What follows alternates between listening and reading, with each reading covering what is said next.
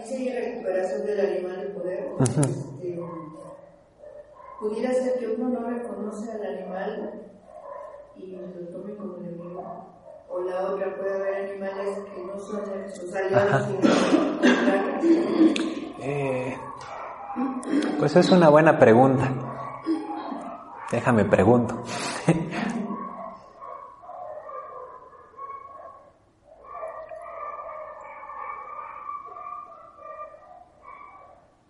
No, creo que no puede haber animales que te quieran hacer daño. Todos son buenos, por así decirlo. Todos son tus aliados. Simplemente hay unos con los que conectas más que con otros. En última instancia ni siquiera son animales. Animales es como un término. En última instancia es como pura energía que está ahí, sin forma. Pero para nosotros es bueno darle una forma de, de un perro, de un gato, de un tigre. Pero en realidad es, son aspectos de la realidad, en pura energía, que está ahí como sosteniéndonos, ayudándonos. Por eso puedes tú conectar con animales de poder o puedes tú conectar con ángeles y arcángeles, porque en esencia es lo mismo, con protectores.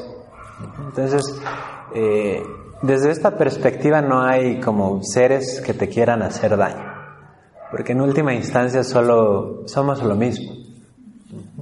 Solo es energía que quiere ayudar a esta otra energía que está un poco atorada.